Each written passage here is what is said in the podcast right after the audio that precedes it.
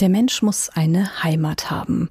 Ein Lied, das Hans Albers in den späten 50er Jahren sang und sich damit von seinem Publikum verabschiedete. Ich spreche jetzt mit Daniel Behle. Sie singen dieses Lied auf ihrer Doppel-CD Heimat mit German Horn Sound. Wie kam es denn zu der Idee, gleich zwei CDs dem Thema Heimat zu widmen, Herr Behle?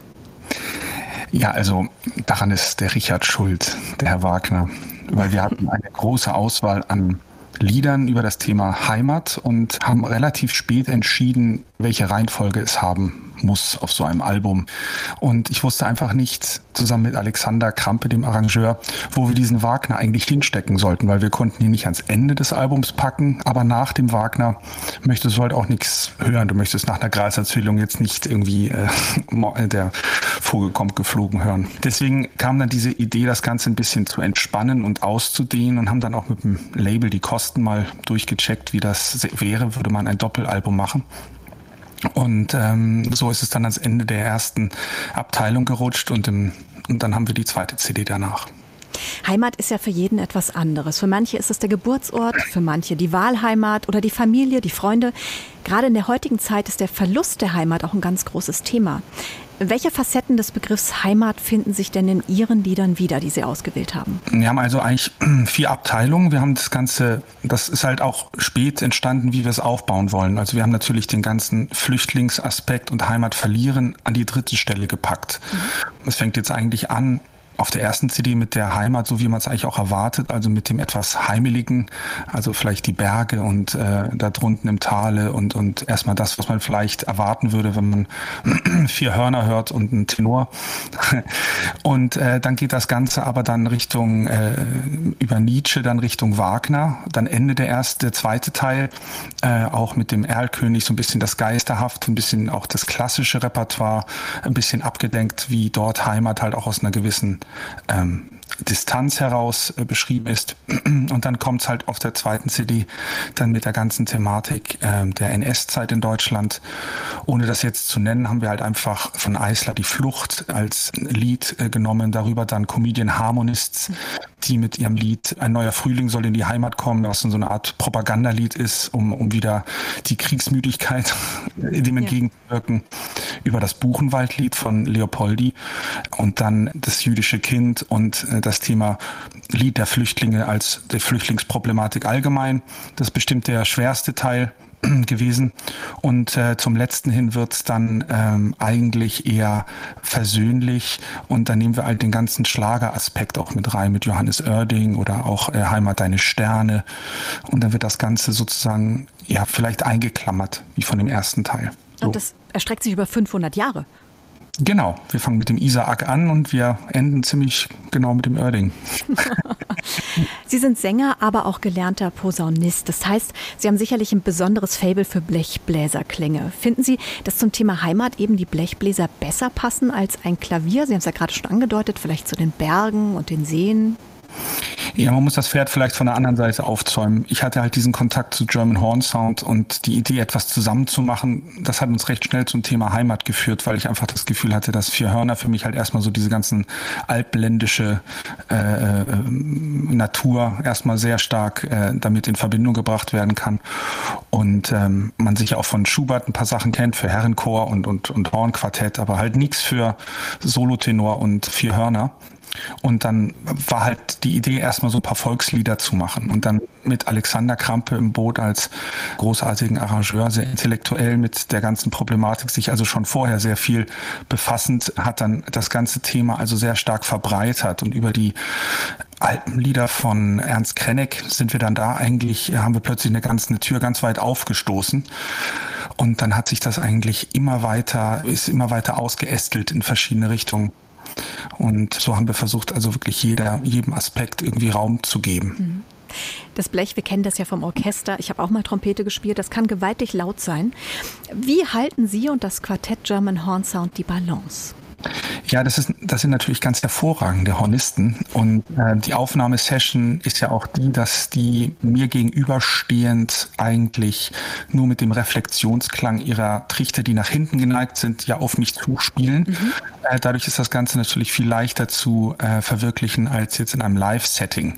Äh, da müssen wir dann immer von Raum zu Raum ähm, schauen, ähm, dass, äh, dass ich durchkomme, weil viele dieser Heimatlieder oder dieser Volkslieder gerade sind auch jetzt für einen Tenor jetzt nicht die, die höchste Sahnelage, sondern sind eher so ja. in so einer mittleren äh, Lage angesiedelt und stark über den Ausdruck halt auch zu singen, sonst ist es halt nur noch ein Geschrei. Und wenn das nicht so tolle Musiker wären, hätten wir ein Problem, aber so macht eine riesen Freude.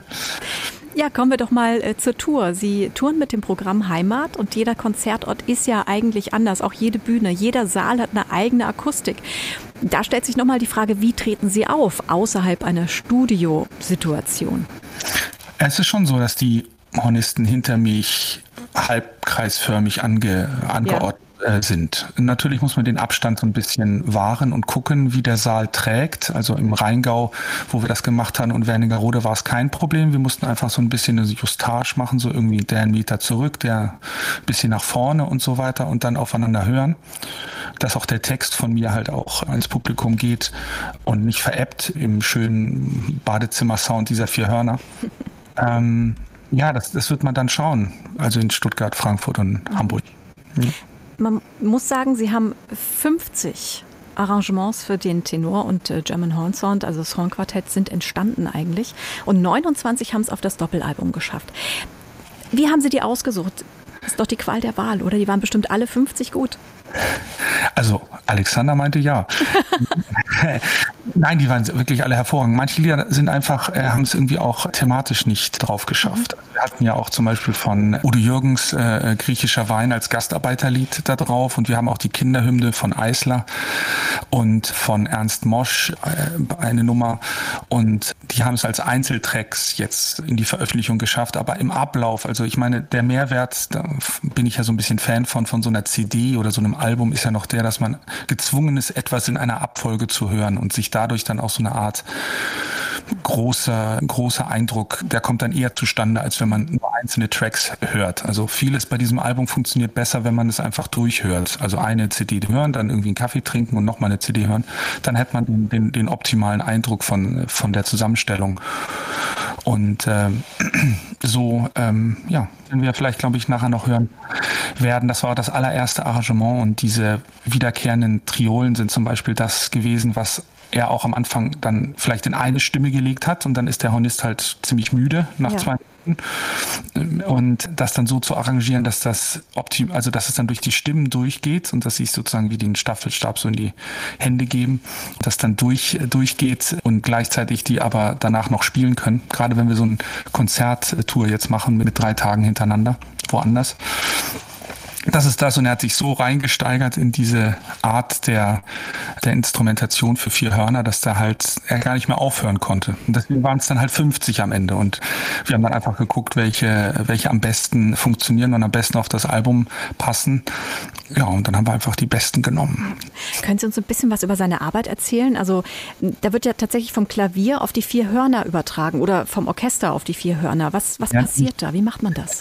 Also nicht immer. Also er hat auch viele Lieder sicherlich auch mit eigener Handschrift versehen. Mhm. Also ich glaube, das ist zum Beispiel beim Kommt ein Vogel geflogen, was so ein bisschen jazziger klingt, vielleicht bei ihm, dadurch vielleicht eine etwas äh, trauriger, weil es ja ein sehr trauriges Lied ist. Der ist ja an der Front und kriegt dann einen Brief von der Mutter ja. und sagt dann äh, und so weiter. Das ist ja gar nicht so einfach, dieses Kinderlied. Sind teilweise ganz schön heftige äh, Message dahinter.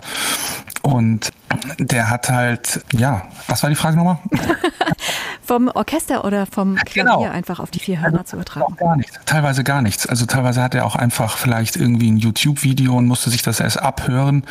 um das zu kommen. Ich glaube bei Heimat deine Sterne oder das war, glaube ich, nur ein Filmausschnitt, den er da hatte. Und bei dem Kreisler, ähm, ja, beim Kreisler war es abgehört, mhm. äh, Wien ohne Wiener. Und beim Ernst Krenneck war es eine, eine Klavierpartitur. Beim Maler und bei Grals Erzählung sind es natürlich Orchester. Ja. Ähm, Partituren gewesen. Ja, also so mein Stück habe ich einfach so selber gemacht. Da gab es keine Vorlage. Und Ja, also alles Mögliche, aber er hat halt seine eigene Sprache und das ist auch vielleicht das, was das Album ausmacht. Er hat es wirklich geschafft, alle Lieder so zusammenzuschmelzen, dass man denken könnte, es wäre alles eine, eine Sache. Ja. Eine eigene Sprache hat auch Mario Adorf. Er liest die Texte, die Gedichte. War das schwer, hier dann auch noch die Gedichte in die Abfolge der Lieder zu setzen, festzulegen? Das war von Anfang an geplant, ah. eigentlich auch aus, aus Live-Aspekten, weil äh, man ja nicht äh, eineinhalb Stunden lang so durchspielen und durchsingen kann. Also ich brauche eine kleine Pause und die Hörner brauchen das auf jeden Fall auch für den Ansatz, um einmal kurz durchzupusten. Deswegen war das immer so gedacht als einzelne Abteilung. Die Gedichtsauswahl war jetzt von Adorf und Krampe. Mhm. Und als wir die dann hatten, das war ein Jahr später, er war ja während der Corona-Zeit nur in Paris und erst als die Zahlen es zuließen, kam er dann nach München und ist dann mit Alexander ins Tonstudio gegangen und hat das dann an einem Vormittag aufgenommen ohne etwas dazu verlangen. Das fand ich also auch, Wunderbar. mir gefiel einfach mhm. das so toll, dieses und der ist auch, haben jetzt als Feedback bekommen, finde das Album auch großartig und da freuen wir uns natürlich ganz gewaltig, dass er da sich nicht schämen muss und so. Er ist ja auch schon 92 Jahre alt. Ja und ähm, hat halt diese besondere Art, wie er spricht, dieses Sonore und das leicht Lispelnde äh, und dann äh, Charmante dabei, aber gleichzeitig auch welterfahren. Also ähm, das war uns wichtig, und es war Alexander auch wichtig, keinen jungen Sprecher zu nehmen. Also keine junge Stimme, sondern es muss eine Stimme sein, die was, was erlebt hat ja. und eigentlich im letzten Drittel sich befindet. Nur dann kann es irgendwie auch den Impact haben, den dieses Thema braucht. Ich glaube, wir sind alle große Fans von Mario Adolf. Ja. Herr Behle, was ist denn für Sie Heimat? Ja, also tatsächlich Heimat ist da, wo der Schlüssel passt. Ich bin zwar bleibe auch Hamburger Jung und immer wenn ich nach Heimat lechze, dann ist es irgendwie das Meer und natürlich der Hamburger Hafen und irgendwie das. Da bin ich halt aufgewachsen. Mhm. Ähm, jetzt habe ich in die Schweiz geheiratet, habe hier meine Familie und ja, wo, wo, wo die Liebsten sind, ist einem, ist es auch die Heimat. Wenn man, das ist halt die große Frage des Albums, wie man Heimat also äh, sehen kann. Ich glaube, es es, wenn man ganz ehrlich ist, reduziert sich schon darauf, dass Heimat immer Kindheit ist. Also mhm. da, wo du die Kindheit verbracht hast, ist auch deine tiefste Heimat. Und wenn du die verlassen musst, aus welchen Gründen auch immer, kannst du dir eine neue Heimat auch immer äh, aneignen. Aber im Grunde im tiefsten Herzen bleibt es immer die, wo du aufgewachsen bist, irgendwie. Daniel Behle, vielen lieben Dank für das Gespräch. Sehr gerne. Heimat, 500 Jahre Heimatlieder und Gedichte. Unser Album der Woche mit Daniel Behle, German Horn Sound und Mario Adorf. Neue CDs in HR2 Kultur. Weitere Rezensionen auf hr2.de.